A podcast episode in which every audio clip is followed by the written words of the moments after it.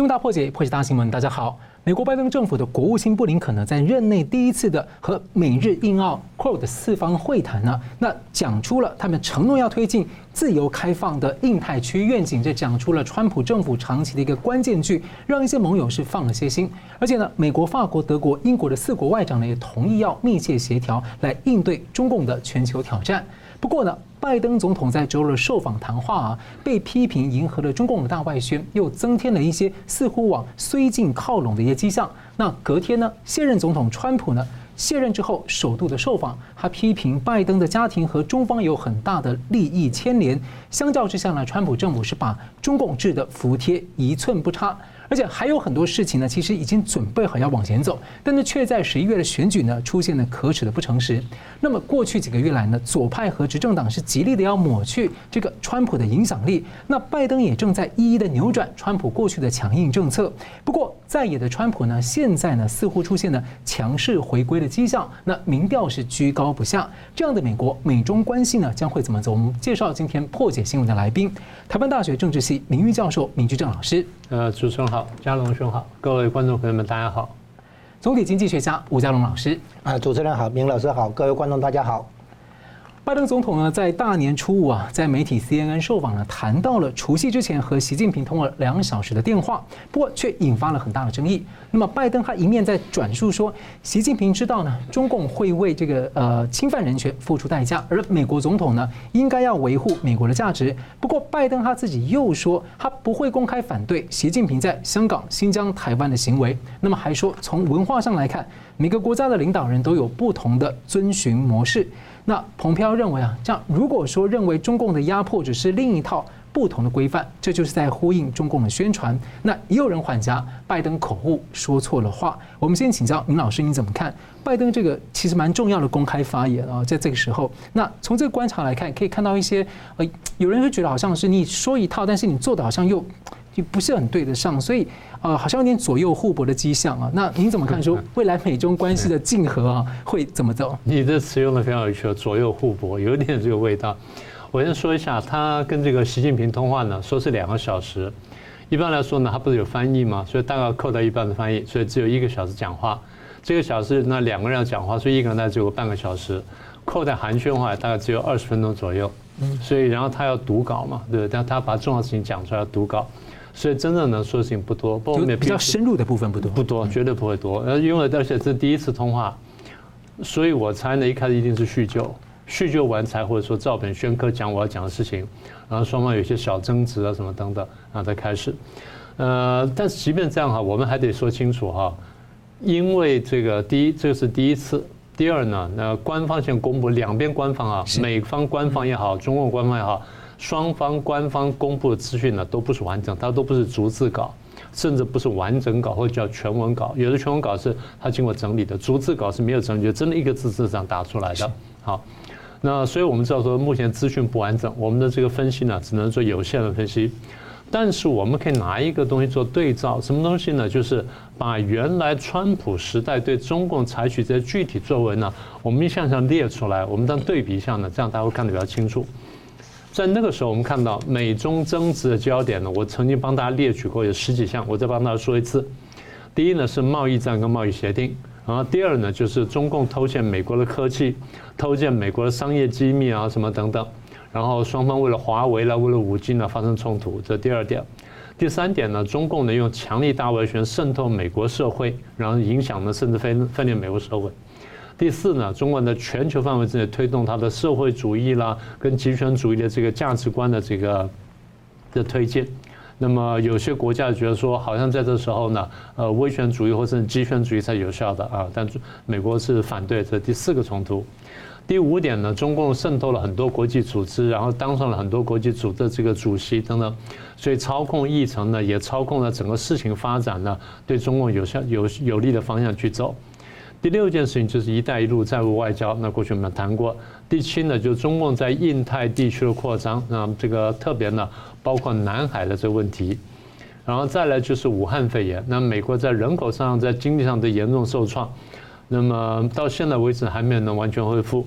第十件事情呢，就香港问题。第十一呢，就跟人权相关的，包括了新疆啦、西藏啦、蒙古啦跟法轮功等问题，然后再来是台湾问题，然后最后就是中共一直想要说打倒美国要全球称霸，虽然几次呢官方高层官员出来都说我们无意跟美国划分势力范围，无意取代美国什么等等，但你看手上动作呢，刚刚讲的话是不配合的，所以换句话说，美中的冲冲突焦点有这十几项。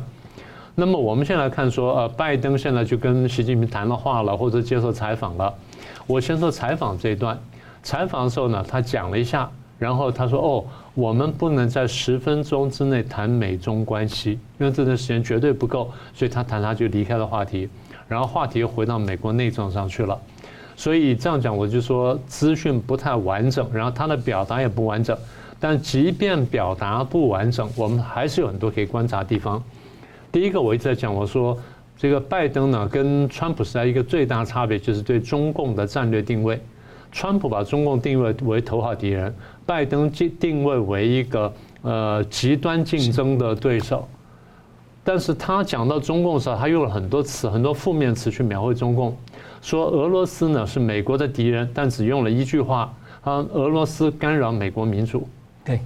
那中共在南海，在在这个智慧财产权、这商业问题、在这个贸易竞争、新疆什么等等，都有很多极端冲突。就中共不是敌人，中共只是一个极端竞争的对手。而且以前奥巴马政府就已经关于南海啊，还有这个骇客的问题、偷东西，他其实拜登也都没有提。对，所以换句话说，第一，这话是不匹配的。你如果把中共点出这么多问题的话，你说是极端竞争对手，然后俄罗斯你只点了一个问题，你说他是敌人。这话说不通，所以我们说这个有点混淆。那这是第一个，我认为说不太恰当的地方。第二就是你刚刚点到，我们再仔细说一下。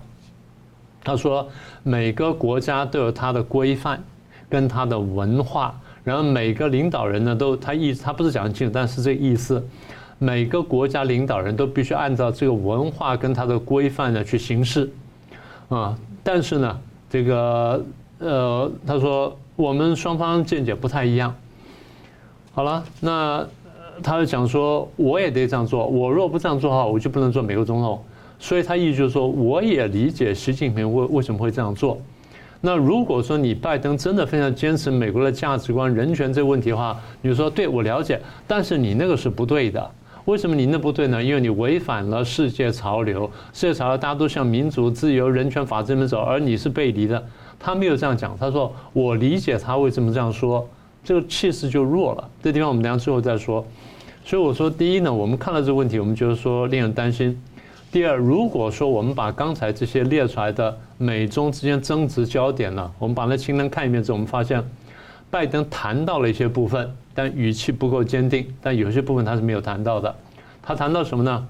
贸易的不公平、香港问题、新疆问题跟西藏问题，然后印度太平洋地区，当然包含南海，还包含台湾问题。他都谈到了，但我刚刚讲说语气不够坚定，他没有谈到什么呢？至少官方公布文字我们没有看到，中共偷窃美国科技，偷窃美国商业机密，然后这个中共大外宣渗透美国，然后破坏美国社会的这个团结，中共用孔子学院，这些孔子学院现在可能又恢复了，然后再来就是中共在全球推动社会主义跟这集权的这个观念的这个这全球化，这点呢他没有批评。中共渗透国际组织，然后引导国际这个整个整个舆论走向，甚至让美国这些在国际上变成少数派，然后变成这个呃绑手绑脚，他没有去谈。然后中共搞“一带一路”，搞这个债务外交，他没有去谈。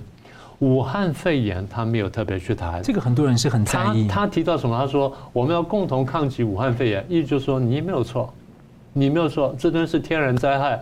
那么我们大家一起来做这件事情，我们努力做。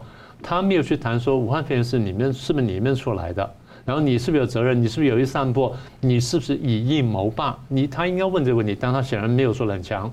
再来人权问题，他说我提了，但是我又理解说他们有他们的规范，是不是很奇怪吗？法轮功问题，最后川普政府呢提出来了，他没有谈。然后最后就是中共要跟美国全球争霸的问题。川普这明确呢点出这东西来，但他没有这样说，他就说哦，中共可能会占据占据优势什么等等，这东西是两件事情，一个国家会占据优势，跟一个国家跟你争霸是两个截然性质不同的事情。你可以说英国当时说啊，美国现在占据优势了，什么等等。但他们是第一同文同种，第二价值观相似。那英国丢的是是面子跟一些具体影响力。但如果美国上来对他这个生存安全没有威胁的话，这是无所谓的。但是我们看到，如果中共占据优势的话，美国的生存安全是受到威胁的。不要说价值观的问题。所以川普在这问呃，川普这上面讲得非常强，非常明确。而拜登讲的非常软弱，只是提了一下，然后说我理解中方会这样子，或者说啊，我这样讲完之后，他只讲讲了三个字，习近平听懂了，用英文来说就三个字，He gets it，就看着他听懂了。那这样讲的话，就让人担心说他到底第一说明白没有，第二对方会认为说你是不是真的那么在意，第三呢，对方说那你明显是软弱，所以我可以欺负你。当然我们还得再说啊。元首级的通话，第一通常是礼仪性的，第二这是双方第一次通话。那么第一次通话呢，你当然不会把所有问题都摊出来。第二呢，你可能会有所保留，你不会想讲太刺激的话。所以呢，我们现在给他一个 benefit of doubt，就是我们宁可暂时相信他啊，相信他认识到中共威胁，但是我们要详细观察，观察什么呢？第一个观察点啊，等一下我们再说。我们先说第一个观察点。第一个观察点就是，他们这样的元首级礼仪性通话完之后呢，应该要有工作层级的对话。所谓工作层级对话，就是过去是副部长、部长，然后做国务卿什么等等。那现在可能一步啊，就会跳到国务卿跟着杨洁篪的对话，因为双方得最高层级的外事或外交人对话。所以美国方面是布林肯，然后中国方面呢应该是杨洁篪，好出来对话了。那么工作层级对话，他们谈什么东西？是不是针锋相对？是不是把我们刚才讲的东西，他们认认为我们认为他们漏到的东西呢，全部都列举出来？这第一个。第二，列举的顺序有没有改变？第三呢，讲话的强度有没有改变？第四，对对方的要求有没有改变？有没有打折扣？这些是我们观察重点。换句话说，我们要看说，第一，这个。美中争执的焦点呢，这点大家是有共识了，大家现在看到了。但第二就是，你对于这争执焦点呢，你的这个你的比重怎么样？你到底认不认为说这件事情重要，或是有多重要，或者多么不重要？那从这边我们来观察，我们说他对我觉得拜登团队呢，对于中共这个威胁的认识呢，到底到什么程度？当然，我们还可以最后说一句话了。有可能是他现在认为中共的威胁真的没有俄国大，这是他长期的认识。这个我们暂时不能怪他，因为不能要求说每个人认识都完全相同。但是上台之后一段时间，面对中共这样双方你来我往之后，他会不会修改他的认识？这点的，这是我们需要做的第二个观察。而且他情报都有收到，然后这个情报总监也说，其实情报显示的就是中共是最大的威胁。这个是这样哈。过去我们看到，美国每一任新总统上台的时候，都要听国家安全的简报，都要听情报总监的简报等等。听完之后，他有一个判断的，也就是他原来在在竞选的时候呢，他要提出一套政见放政纲出来。他在提正纲政见的时候，他已经形成了他对这些问题的看法，或者我们叫做认知。而这认知为什么我们这么在意呢？因为这认知决定说他将来真正施政的方向、跟重点、跟力度。所以我刚刚讲就是说。这些问题，他第一可能都看到了，但是如果他摆的比重不一样，也就他认知不同的话呢，他的施政施政的力度呢会不相同，这样产生效果就不同。那这点可能就影响到我们。那我们等下就要详细谈了。是的，同样问题也请教一下张龙大哥怎么看这通电话？那关于这个问题，我首先我赞同明老师刚才提到的一个重点，就是拜登跟习近平的通话是属于礼仪性的通话。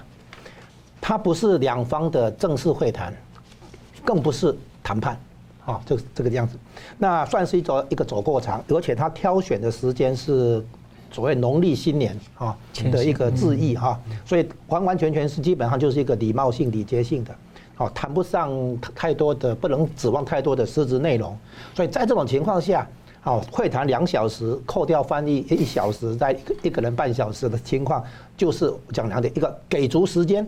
啊，就是说拜登这边给习近平啊给足时间，然后呢给足面子，啊，就是说这这个基本上就是一个面子工程了啊，就是俗话说的面子工程，双方都是摆明了先礼后兵啊，就是说利用这个场合质疑一下。这中方也真的等很久 这倒是。就是说，拜登先跟所有其他盟友先通话过嘛，哈。最后再来找习近平，然后把他把那个时间点做成说是哦农历新年致意嘛，哈问候，然后简单会谈一下啊，即便简单会谈是礼仪性的，也弄了两个小时，所以算是说，就是说面子工程要做就做到底哈，做足，给足时间，给足面子哈，礼仪性的叫做我把它都加了说走过场啊，是这样子。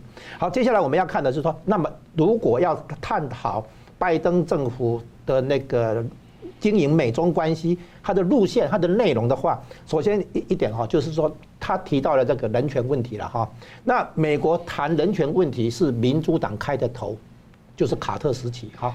这个几乎民主党的政府哈都很喜欢强调，也很真的在强调这个人权问题。好，那人权问题啊，第一个问题就是它是跟自由连在一起的。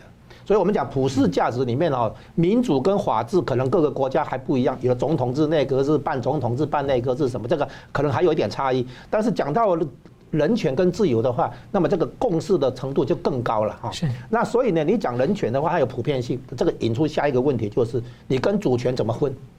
中共会说这个我的人权问题是我主权范围内的事情，你不要来干涉我内政。所以美国人一讲讲起这个人权问题以后，马上被这个中共用主权问题挡住。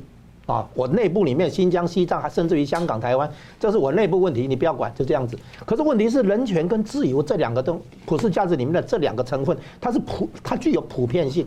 你不能说你在国际社会存在，然后还要当大国，然后你碰到人权、自由这个两个问题的时候，你把它说成你是你的那个主权范围内的啊，这个不要别人来干涉，这个说不通。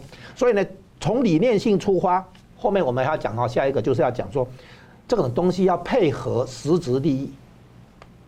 你要做利益的交换，然后你要来要给压力，你不能只是嘴巴讲人权、讲理念。所以民主党政府讲用人权外交，这个这个开了这个路以后，他后面必须给实质压力，然后来来以便达成利益交换。要给他冲，对促。那之之前克林顿时代那个是做什么？就是说给他经济利益了哈，就是说让他那个给他出贸易人权脱钩啊，然后呢给他最惠国待遇，最后加入世界贸易组织。是说，我一方面给你压力，二方面我给你好处，即尤其是比比较会给利益哈，实质利益交换，希望你能够那个往普世价值这个方向来走。问题是现在到了川普时代，发现这一条路线到二零一六年年底，就是那个加入世贸组织的结构性改变的那个十五年的时间到期，所以经过一七年啊，习近平四月来海湖庄园拜访。拜那个川普，川普在当年十一月，二零一七年十一月到北京拜访，完成这个礼仪式的那个会谈以后，一八年开始就打贸易战。这为什么？就是说，因为拜川普已经面对的问题，嗯，川普的处境到目前，也就是美国的处境，其实还没有改，没有改变，就是那些问题摆在那边，你不能闪避那些问题在那边。所以换成拜登来做的话，他现在唯一能做的是说，我不要像川普那么硬，好不好？就又又回到克林顿那个时候，就是说，表面上讲人权或者讲那个普世价值，然后呢，私底下给一些呃，另外了哈，给一些经济利益，希望你能够做利益交换哈，跟我来达成一些交换。问题是，川普正好证明这一条这一条路走不通，叫做熊拥抱熊猫派了哈，拥抱熊猫派走不通，因为拥抱熊猫派几乎哈这个暂时跳过两方面的那个分歧，所谓那么。求同存异嘛，哈，这也是中共很喜欢讲的一一种外交思维。可是呢，川普任内有一个很重大的这个东西叫做什么？就是认为跟中共的交往，这个接触政策拥抱熊猫，这是外交政策最大的失误啊！川普时代已经做了这个认定了啊，所以是从美国的立场来讲。这个还引申下一个问题，就是从意识形态到战略啊、地缘政治这些事物的话，下一个问题当然就是台湾啊，就这个很核心。所以我们回来就是说，川普已经面对这些问题，包括不公平贸易行为、窃取智慧财产权、强迫性技术转让、国家大量补贴，种种的那种贸易的问题拉扯出来的，就是一中共其实是一个党国体制啊，以前叫做国家资本主义，现在叫权贵资本主义，这种体制在国际社会里面。绝对会跟美国对撞，然后现在我们现在看到中共这边，他会两我们讲两个东西，第一个东西呢，他在刚刚明老师提到的那个经济战里面哈，先贸易课关税，再来呢那个科技哈，就是我我不让你来买美重要的设备零组件等等，禁运了哈。再来呢，就是金融制裁三个嘛哈。然后呢，这里面有一个重点，就是他强调，我说习近平时代哈，强调中国制造二零二五千人计划，它是要由科技大国升级为科技强国，这是它的整个中共这边的整个大大战略方向。这第一个。第二个呢，他谈到人民币国际化，啊，从这里引出一带一路。然后呢，他要做一件什么事情呢？就是要取代美元，包括用数位货币。所以这两件事情是习近平时代的跟美国处理的这个相关的哈两个大议题。那这个这个到地缘政治这边的话，他还讲一个东西叫做新型大国关系，啊，那我们想我们知道美国不可能接受了哈，不过它的内容可能是这样子啊，就是说整个太平洋哈容得下两个大国，然后呢夏威夷以西以东以东的话算美国，以西的话算中国哈，就是要公分而治之啊，太整个太平洋。所以整个你看看习近平的时代里面哈，就从科技、从金融，然后从地缘政治方面，新型大国关系的提出，中国制造二零二五的提出，千人计划的提出，还有数位货币的提出，人民币国际化这些，它是整套的。中共的崛起到了习近平时代，坦白讲，以中共的立场来讲，习近平的方向是很符合中共的需要跟利益的。这个东西美国怎么处理？所以川川普已经认识到这个东西没办法谈判。哦，这个东西涉及到主权，涉及到那个人权，这些从理念到利益，哦，这个是对撞的。所以你会看到拜登跟习近平通话的话，真的是不能谈太多实质内容，因为这些我刚刚讲的这些实质内容，将来都会透过工作阶层的会谈，哈，从国务卿甚至于国家安全顾问啊、国防部啊、财政部啊这些都要来展开。然后呢，他们没办法摆脱川普所摸索过的路线。川普发现你跟你用谈的，从克林顿谈到小布希没有用。哦，所以他已经承认，从美国的立场承认这个是战略性还是外交政策的重大失误。是，对，所以呢，这个问题，拜登政府他的团队必须重新去思考如何处理这个问题。好，拜习到底谈了什么呢？从拜登这边看了一些，那我们等下看，请明老师跟那个吴老师呢，从这个中方的公布的通话记录呢，来看一看这通电话到底意味着什么。休息一下，马上回来。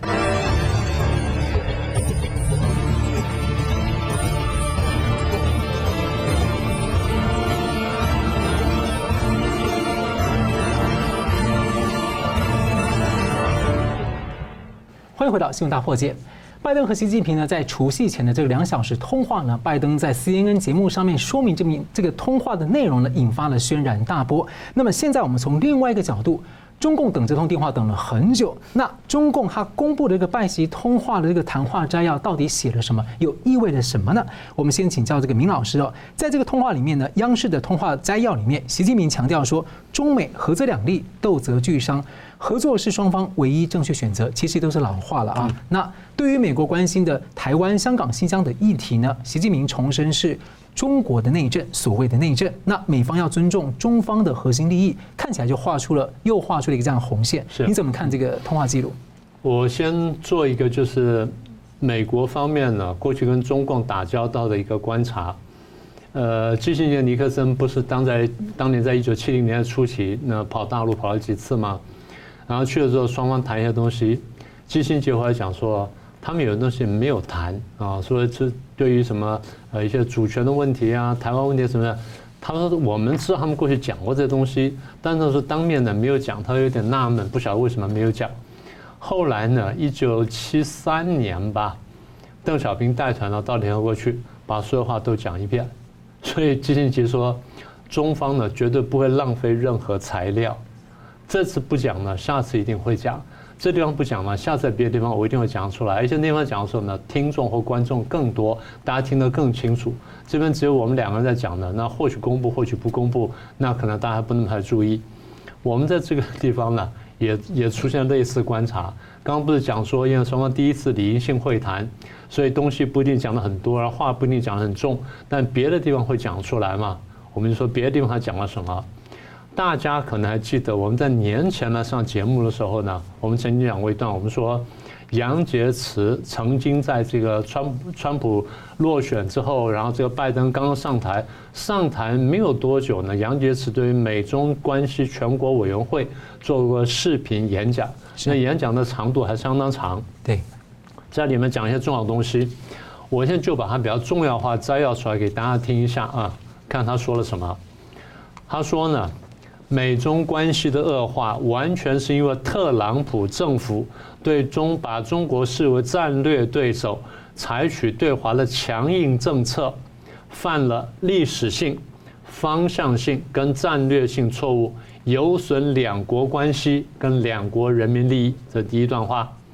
第二段话，希望美国超越大国零和博弈的旧式思维，同中方一起把中美关系系的正正确方向把握好。然后他就敦促拜登说，不要将经贸问题政治化。中共最喜欢把所有问题政治化，但他现在告诉你说，不要把这个问题政治化。因为我不想你看穿我的动机，但我要先把你叫破，你不要政治化，我先把东西套住你，然后也不要滥用国家安全观念。他教美国人，你不要滥用国家安全观念。然后说，两国可以在气候变化、经济复苏、应对新冠疫情跟完善全球公卫系统上合作，这叫求同存异啊。我们讲一些，比如这就我们讲统标准统战语言。避开我们双方的矛盾，然后就强调我们特别这个呃合作的跟利益的地方，然后再来呢说，中国不寻求挑战或取代美国利益，就像我讲过那句话，无意划分势力范围，但他又告诉你说太平洋够大，容得下两个大国，他告诉说无意划分势力范围，但是他又说中国会捍卫自己的主权、安全跟发展利益，然后杨洁篪说。中国从不干涉美国内政，他说了不干涉美国内政，美国也要停止干涉中国内政，譬如香港、西藏、新疆等涉及中国主权跟领土完整的问题，这些议题涉及中国的核心利益跟民族尊严是碰不得的。好，那习近平也说了类似的话，但话比较轻，我们来说他们到底说了什么？就下面是一个白话版，跟比较真相版。对对对，是。好，那么把杨洁篪的话跟习近平话加起来，意思说这是核心利益了。你说是红线了哈？什么叫红线？来，我们讲清楚。在香港问题上面，我中共否定了中英联合声明。我撕毁一国两制，否定原来承诺的特首直选跟立法会直选。我制定了送中条例，我残酷镇压和平示威的民众，我任意逮捕无辜民众，暗中杀害参加游行青年人，不断侵害香港人自由。你不能讲话，因为这是我的核心利益，这是我的红线啊！我不管你什么人权不人权。对于西藏跟新疆，我迫害宗教信仰，我摧毁他们传统文化，我镇压和平反抗，把他们逼成这个战略上跟我对抗的人士，然后我逮捕屠杀反抗人，我建设集中营，我用奴工产品，这些你们不能讲话，因为这是我的主权，因为这是我的这个价值观，这是我的文化传统，这文化规范。好了，那么说这个你只要碰了。这就是我的核心利益跟民族尊严，你伤害了中国人的感情。这中国人中共一天到晚讲的话，但是随便报纸上都可以找得到，三天两头都找得到。所以你觉得说这是红线？你觉得说美国应该遵守这红线？美国应该从文化上去理解，说中共是这样理解事情的。难怪中共那么讨厌台湾，那中华民国宪法写的跟他完全不同。对，我们也是，如果他如果我们是中国人的话，中国人的情感非常的乐意啊。对对，很乐意，很乐意被关心人权。那问题是，就是说，现在就是我常常这样讲啊，中共在比你弱小的时候，还是说你要平等对待我；中共在比你强大的时候，从来没有平等对待过你的，是不是这样子？他向来是把他的意志强加在别人身上，他说的东西呢，大家要了解一点呢，他基本上就是在骗你，他看怎么样才骗到你，怎么样让你相信他讲的话，但他做的事情跟他讲话是完全不一样的。好，那我在我们看完了中共怎么说之后呢，我们看看拜登怎么理解这件事情。我再说一次哈，上一次是礼仪性的谈话，不一定完整，但从这不完整谈话中，我们还是看到一些让我们担心的事情。拜登是这样讲的。他说：“我非常了解习近平，我跟他有很长时间的相处，我们有很长时间的 we 呃 go back a long way，我们有很长的过去共同经历。他说我理解，如果你对中国历史有点了解的话，他说中国在过去被欺负了很久，这可能是事实。但他说的话呢，都是中共的外宣语言。他说：“我了解习近平，他为什么这样做呢？因为习近平认为中国之所以会受到欺负，是因为中国没有统一，所以习近平要牢牢的统一，要牢牢的控制中国。”啊，这是第一段他的理解。第二段，刚你讲到，每个国家都有自己的行为规范，都有自己的文化传统，领导人呢都必须遵守这些行为规范和文化传统。拜登说。如果我不能坚持我这些规范的话，我就不能继续在美国当总统。但是呢，他底下说，我坚持人员什么等等，我不会大声批评中共对于香港、对维吾尔跟在中国西部的一些作为，然后台湾问题的这个作为。话坦白说有点含糊。他我讲完之后，他说他懂了，he gets it，就说他明白了。所以我们从文字上看的自相矛盾。第二呢，因为我们看到一个逐字稿，就是那个白宫发呃白宫的发那个逐字稿，那逐字稿你去看呢，它话是不完整的，而且话是断断续续的。什么叫不完整呢？他开头之后呢，没有把这句话讲完，就跳到另外一句话去了。这句话还没完讲，因为它另外一句话了，所以他三段话呢是没有接起来的。我正在看到一段话，他说，在当拜登说我在跟他谈完某一段事情之后，我就理解，他说。我理解中共很快要结束他的一个中国政策。当时我看，但是我说这话怎么接起来呢？后来他跳下来说要结束一胎化政策，到底是 One China Policy 还是 One Child Policy？我不晓得他是没有讲清楚呢，还是打字人没听清楚。但从的话来看呢，就非常奇怪了。所以如果这样的话呢，从中共来看，他说拜登软弱。如果你软弱的话，我一定软土深掘，我一定变本加厉。那么也就是说，当拜登说出这种话来的时候，他发出的讯息是混乱的。中共从混乱讯息当中呢，会理解这个人的个性如何，他决策能力如何，这个是让我们最担心的地方。所以我就有想到一个，就是台湾 can help。我觉得要我们要多送一些中华民国的这个中国通史，我们出版的，他翻译那个找英文版的，要送去给那个拜登多读一读。他对中国的历史好像解读跟我们有些不太一样。是。那同样问题，我也请教一下那个呃吴老师怎么看？哎，中共很喜欢讲一句话，叫做“就是美中关系”哦。我们今天谈美中关系的一些那个基础跟那个路思路了哈。他会讲“合则两利，哈；斗则两伤”了哈。中共从以前几十年前就一直这样讲啊，然后还会讲一句叫做“软啊不让步，硬不破裂”啊。这个都这个些这些指导外交指导思想哈，还从周恩来以来就是这样子。但是呢。我们看到美国已经就是给这样的思路足够的时间去发展、去运作，然后美国人发现这样不行，所以现在中方因中方呢有一个大问题，就是他的性格问题了。我们讲中共的性格问题，从当年的跟国民党谈判到现到后来啊，种种成诶建立政权之后的种种谈判的过程历史里面，发现中共的性格贯穿其间了。是啊，从他跟当年跟还没有拿下政权跟国民党谈判到现在。哦，跟英国的那个中英联合声明，跟美国的许多的那个会谈，跟那个谈判的那个记记录、记那个纪要等等，我发现他一个问题，就是他不行的时候啊，就像刚才明老师提到，他不行的时候，他跟你耗到底，嗯，然后呢，他的说法叫做奉陪到底啊，他不对他情况对他不利的时候，他跟你耗，耗到你最后你可能自己吃不消，或者你自己哎站不站不稳了，哎他。这个反反攻回来是这样子，所以你你美国现在已经明白这一点，才会才会去讲那个连熊猫派拥抱熊猫派都觉得不行，就原来他们这个现在做川普到拜登这个这这个这一段交接的时间，最美中关系最大的问题就是去检讨跟面对接触政策为什么失败，失败之后美国的那个对华政策要怎么走，这才是大问题所在。不管是拜登还是将来的川普，还是以后的美国领导人。还有美国国会、美国媒体全部在面对这个问题，现在已经确认当年的美好构想啊，就是透过各种利益交换以及压力啊，给诱因、给压力，希望改变中国，叫做和平演变，不用真的动刀动枪啊，让中共能够演变演变成什么呢？一个一个核心概念叫做遵守国际行为规则。所以现在美国在重新塑造国际秩序，就是要强调遵守规则的一个国际秩序。啊，由普世价值来展开的国际秩序，最后才是由美国来主主导的国际秩序。那中共会抗拒啊，好，现在我们发现中共的整个过程哈，从邓小平时代的改革开放叫做发展才是硬道理，然后接下来呢是大国博弈才是硬道理，现在呢也将来呢我们可预见的就是霸权的争夺才是硬道理。中共的这个路线这么清楚，美国人也看懂了，所以现在所有表面上的那些礼貌性的、礼节性的谈话啊，只会反映出一点：美国人不再相信中共的这一套华丽的说辞。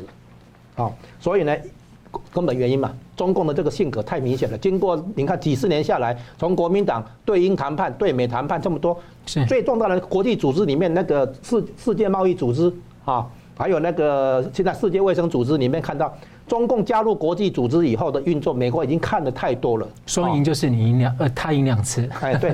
然后呢，所以。美国本来的接触政策的概念是要中共融入国际社会，遵守国际行为规则。对，然后中共完全不吃这一套，哦，他的目标是要改变国际秩序，我们叫做现状的改变者或推翻者。就当把现状跟规则改变成我这一套的时候，哎，我就符合了。对，所以，所以美国人，我们讲台以台海现状来做例子，美国人讲要维持现状啊，这个现状是美国定义的嘛，哈。然后呢，现在中共就是要去改变这个国际秩序的现状，也就是说，他最后的目标不单单是一个大国崛起，而且崛起还要进一步到霸权争夺，所以还会提出这个新型大国关系这样的理念来。所以，习近平的整个上任两两任以来的整个政策方向，为什么跟美国这么冲撞，贸易战打得这么这么糟糕，经济这么困难，他在党内地位不动摇？现在明白根本原因在这里，就是他提的东西确实是中共要追求的东西，所以我们现在从这个中共的这个性格这个角度，已经完完全可以看出来，所谓的接触政策，所谓的熊猫派，已经没有办法再去主导美国的外交路线。即便拜登想要亲善一点，他搞的这个接触政策二点零，回有可能超过克林顿吗？不可能。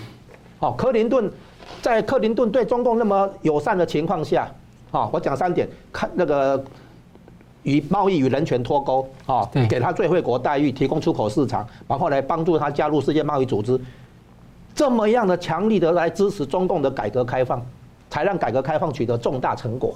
可是这样子的力诱因还不足以改变中共的性格，就完全还是在经济面，在政治面是中共的这个性格几十年没有改啊，就是他可以跟你耗，叫做软不让步，硬不破裂，就跟你耗到底啊。斗而不破，他不是一直一再讲吗？他跟你耗到底，他不行的时候，他跟你耗到底。你美国要是把它和平演变，变成说它是国际社会的负责任的一个大国，啊，遵守国际行为规则，不可能。所以，拜登政府经过摸索以后，美国的那个智库也好，那个国会也好，媒体也好，经过摸索之后，还是要回到川普所面对的那个处境，看看你还有没有其他的办法。基本上，你回到克林顿时代搞接触政策二点零没有用，这个就是我们现在看拜登政府的对华政策、美中关系的一个重点所在。好，我们继续请教明那个吴老师啊，就是拜登政府在采取比较相对比较全球化的路径，然后呢，对中政策看起来有些人觉得好像有点绥靖或左右互搏，或是也也 也许还是觉得强硬，但是就有些不明确。但是显然跟川普不一样。那呃，像最近财政部长叶伦呢，他说正在评估对中的策略。但他也说，他目前会维持川普之前对中方的关税。所以，请教您认为说，因为您周三的时候在节目提到美中的科技战线，你认为会延长下去？不过，在后续的科技战跟这样的讯息战，因为特别是中共之前这个不管是偷讯息，或是在疫情期间他这种呃甩锅啊，然后做讯息战的东西，所以美联社也报道。中共方面是很系统性的，在一个全面的讯息战争，在甩锅，在在做这方面。你认为在科技战、讯息战方面哦，拜登政府会比有比较会怎么去回应？会比较强力吗？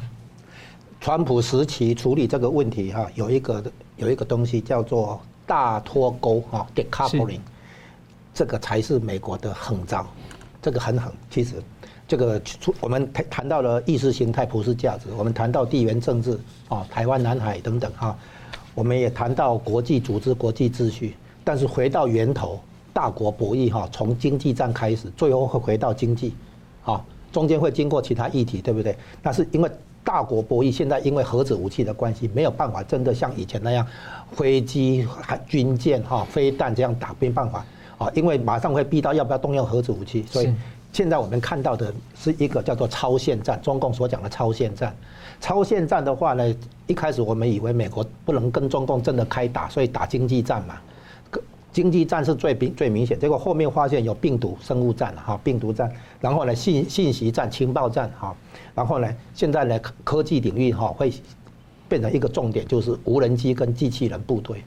将来的话，很多不是我们的这个军队去打打来打去，而是无人机啊，像那个有一个伊朗的那个核子科学家是被停在路边的无人车的是那个机枪那个扫射的啊。那至于那个伊朗的那个。苏莱曼尼的话是被无人机打下的哈，所以这个东西这当然里面有很多的科技在里面。所以呢，我我之所以会说科技战只只会延长哈，是原因是因为大国之间的对抗没有办法真的用传统的那种机枪、大炮、飞机、飞弹这样来打，因为有核子武器的关系，所以只好玩一些叫所谓的超限战，就是不是玩明枪哈，而是玩暗箭哈。那这样的情况下，听说最近还有一个超限战哈，就是气候战。美国现在可以做云做雨哈，这个像我现在要天空遮住的话，我上面有飞机要飞，要你看不到的话，我就撒云下去，啊，那有一个缓急的办法，就是你知道加州不是有森林大火吗？你以为那个是自然引发的大火吗？不是，听说那个东西可以用镭射定点去引起火灾，为什么会这样呢？因为如果是自然发生的火灾的话，可能会延烧嘛。不就是不规则的延续嘛哈？你看我们现在看看到很多那个车子的那个烧毁了，很多那个大火灾的话，看出来有可能是定点投射，用镭射去引引爆火。如果是这样的话，那很多的那个科技战还会延伸的，不变成气候战啊，包括地震，包括洪水啊。很很有可能下大雨，连续下大雨的话是气候战的结果，而不是天候变坏。所以所谓气候变迁以后也会变成一个大国博弈的一个题材，是原因在在这里。所以我们现在发现大脱钩以后有几个东西，刚刚讲到哈，除了市场的不让你进来，科技不让你拿到，你也不能购并，也不能购买哈。然后再来呢，就是那个金融的部分。所以你刚才提到美国财政部长那个延延呃延续一些关税的政策哈，是这样子，就是说美国绕了半天回来。最后回到他的那个贸易战为主为基础的那个整个经济战，这个经济战里面呢，我们刚才提到哈，科技业中国制造，他要从美国这边窃取很多技术，做很多技术的移转，然后另外呢，他也要挖那个人才啊，高级尖端的那个研发人才，然后呢，他最后还要在金融方面的话绕过美元去美元化，所以美国才会去打那个抖音的跟微信支付啊。因为很多那个国外交易的话不用美元，美国不能课税以外，其实也是在提高人民币在国际上的使用，逐渐的来取代美元。所以暗度陈仓就是。对对对，所以我们会发现那个很多的角力斗争、大国博弈，到最后绝对少不了就是要拉回经济本身，因为大国之间的那个超限战，最后哈科技跟经跟那个经济实力、国力基本。对对对，就是国力的基本。所以你现在看很多那个。我们现在很多嘛，很多那个焦点是在国防部啦，在那个国家安全顾问啦、国务卿这个这个范围，国家安全这个议题。但是国家安全这个议题还是离不开经济安全跟金融的安全。现在脱钩的结果，我补充一下就好，就是很多资金逐渐的抽干。到最后，中国大陆借来的钱变成会产生债务危机，从民间企业的债务危机到国营企业、地方政府的债务危机，然后呢，这个你会看到很多暴雷的现象，很多很多大型企业的破产，不是只有民营哦，国营也也会有这样子。那这个叫做大脱钩以后，把资金抽干以后，中共的经济会出现很大的问题。那这个东西就是他耗到底这个策略，好，将来会碰到的大问题在这里。嗯。好，感谢。我们休息一下的时候回来继续讨论。现在川普呢持续的民调居高不下，似乎在强势回归。那么他的回归的过程呢，对于拜登的这个对中政策路线会产生什么样影响呢？休息一下，马上回来。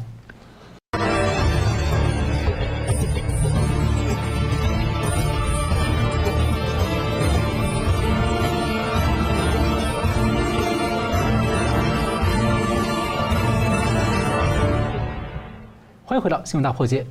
美国现任总统川普呢，经过了左派这样长期这样的追杀之后呢，他在共和党内的支持率呢，仍稳定的维持在八成以上。那么最新的一个民调是，《经济学人》呢与这个 U Government 对共和党支持者的民调显示呢，百分之三十六的共和党人认为川普是美国史上最优秀的总统。而以前的第一名呢，雷根这一次呢拿到了百分之十八，那林肯呢是百分之十三，华盛顿百分之十一。那么二月十五号，在美国总统日当天呢，在民主党优势的加州啊，有南部很多的民众出来祝贺、感谢川普的贡献，所以跟拜登是人气两重天呢。那目前从民调名气的产这个呃展现当中呢，我们看到川普似乎不只是在保守派里面，他在包括左派甚至一些中间选民等等，他形成了他自己的一些支持的生态圈，而且呢似乎是越来越坚实。那么川普最近接受的这个呃媒体的专访。他重申二零二零大选被偷窃。那目前呢，他谈参选二零二四，他认为太早。不过他说自己有高支持度，而且他之前呢也公开的谴责共和党内的参议员的领袖，就是麦康奈尔，也要鼓励大家来挑战他，似乎要重整共和党。那特别是川普的这样的回归啊，对于美中关系，对于拜登来说会有什么样影响？我们先请吴老师。川普现在在在美国的人气哈，他有两个角度看，就是第一个是他的性格个性哈，第二个是他的那个路线，他提出来的路线。那因为很早时候，其实可能四十年前呐，那个时候八零年代的时候，我刚到美国的时候，刚到纽约，我就到那个川普大楼去，好瞻仰一下哈。就是说，川普在美国人心中其实是个个人主义的一个代表，一个英雄主义的代表。他可以破产再翻起来嘛？他这个大家都都都知道哈。然后他也会上媒体做做节目啊，或干嘛。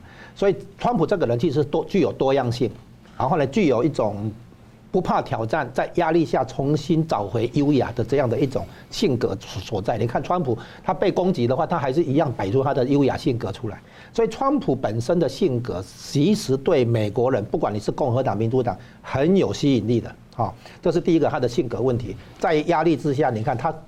一个政治素人要来抽干华盛顿的沼泽，跟华跟华盛顿的这些政老政客们啊，既得利益者啊，来来缠斗，光这一点美国人看在眼里，都会喜欢他啊。这是第一个他的性格问题。你看其以前的总统啊，通常哈两个出身，一个州长，一个参议员。州长是行政首长，他要管预算、管团队。国会议员的话呢，可能批评就可以啊，能够讲出一些政策就可以啊。但是所以呢，你会发现参议员当了总统，跟州长当了总统，其实表现不一样。是州长比较有决断性了哈。然后呢，我们现在看到川普居然不是州长，也不是参议员，但是他是他自己企业的老板，他比较像州长哈，是他是一个可以做决断的人啊。这是他的性格问题。这个性格问题既符合美国人的个人主义、英雄主义啊，也符合美国现在处在一种。全球化之下，哈，社会底层遭遇困境，大家比比较期盼一个强而有力的领导人出来。好，再来，川普有一个事情就是这样，有一个特色是这样，有些事情他做的不张扬，有些事情他讲大大大的在那边张扬，在那边讲话，他其实呢无伤大雅，就是他说的跟做的是分开处理的。你看他去干掉那个伊朗的那个军事强人苏莱曼尼，事前事后不张扬，他不会拿来邀功，没有这回事啊。那。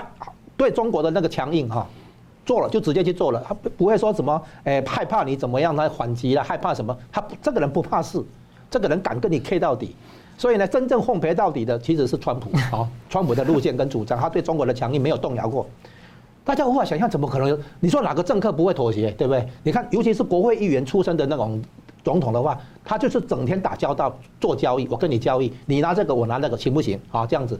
国会议员就是做这个事情的，所以你可以看川普现在有人气回来，他所面对的路线啊议题，现在美国的以后的政府都无法回避，因为这个是美国的切身利益所在，国家利益所在，到底要硬还是软啊？到底是要接触政策还是围堵政策？美国一一再的尝试，有相当的弹性，不行的话他就改。